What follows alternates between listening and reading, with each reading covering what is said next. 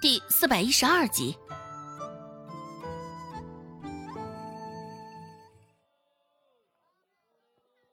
哎，最近怎么回事？到处都是关于顾寒生的风言风语。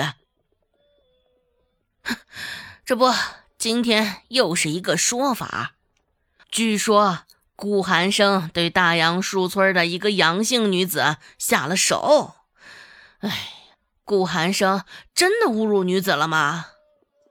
肯定啊，像他那样的恶霸泼皮。有什么是他干不出的？我觉得这事儿有点奇怪呀。顾寒生是经常打伤闹事儿，不错啊，只是这奸辱之事儿，嗯，这好像还是第一回传出来啊。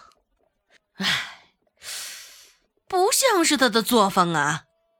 恶霸就是恶霸，能有什么正派作风？每天都会有不同的版本传出来。看来这王夫人在背后打点也没少花钱，到最后总会被顾寒生摆平。这王夫人若是知道自己不过是在花冤枉钱，不知道会是怎样的想法。柳青青回去之后，也不知道与王夫人起了怎样的互动，还真是让人期待呀。晌午，周芷正想去同济酒楼时，一小厮打扮的人跑来告诉周芷，顾寒生此刻正在衙门里喝茶呢。他的手里还拿了一屉的糕点，按照顾寒生的吩咐给他带来的。周芷也没有推拒，直接收下了。对于顾寒生的这一点，周芷很是满意。到了这时候还没有忘记他的口粮，不过看样子顾寒生是打算慢慢收网了。周芷心里想到，随意的吃了几块糕点，垫了垫饥，周芷就预赶往衙门看好戏。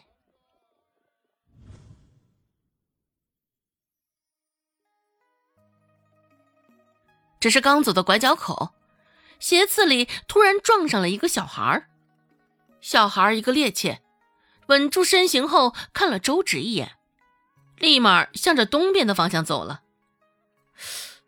周芷愣了愣，待小孩跑出了些许距离之后，这才意识过来其中的不对劲儿。这小孩未免太镇定了吧？这且这戏码也甚是眼熟啊！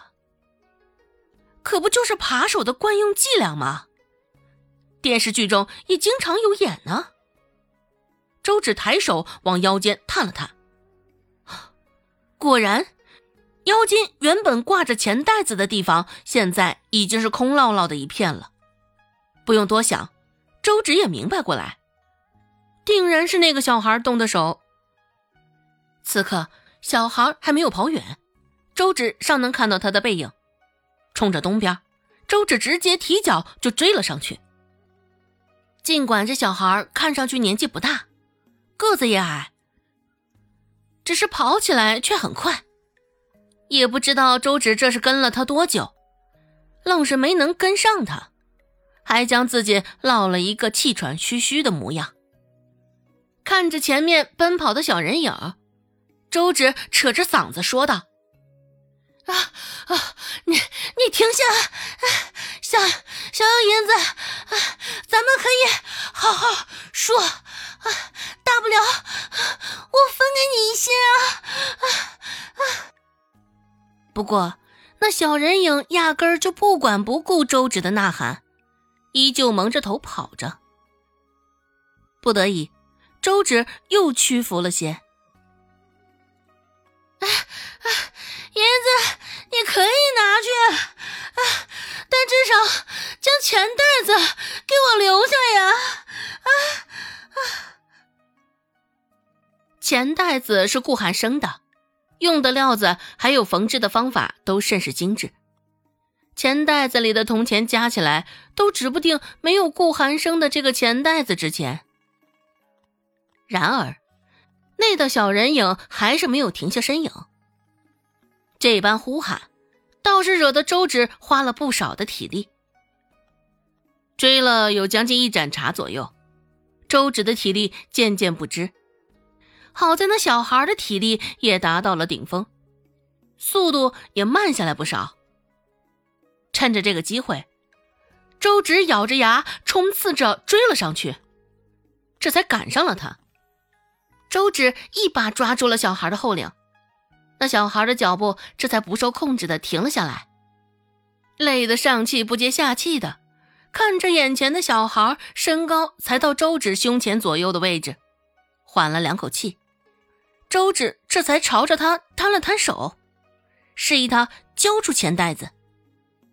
那小孩脸上似是很不乐意，只是最后在周芷凶巴巴的眼神攻势下，还是不情不愿的给了他。月白色的钱袋子，稳稳的落在了周芷的手中。周芷五指收拢，也不急着将钱袋子重新挂回腰间，而是看着眼前脏兮兮的小孩，问道：“为什么要偷钱？”小孩回答道：“因为穷。”啊啊！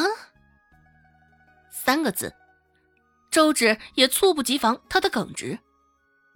周芷说道：“哼。”穷可能是原因，但不是最重要的原因。有钱的方法有很多种，但你却偏偏选择了最难、最没有希望的一条路。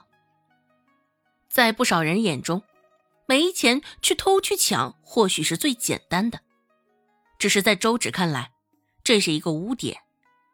不管日后过得如何，这个污点也是一直会存在的。那小孩也是听得云里雾里。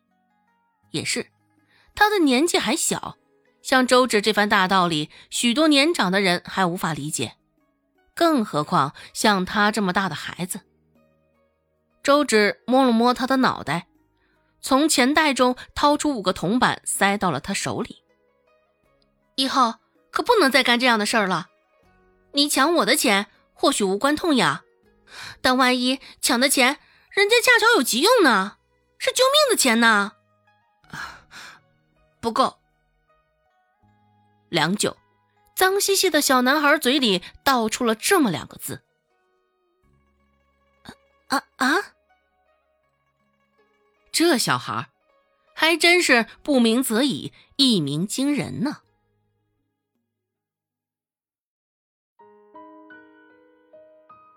本集播讲完毕，感谢您的收听。感兴趣，别忘了加个关注。我在下集等你哦。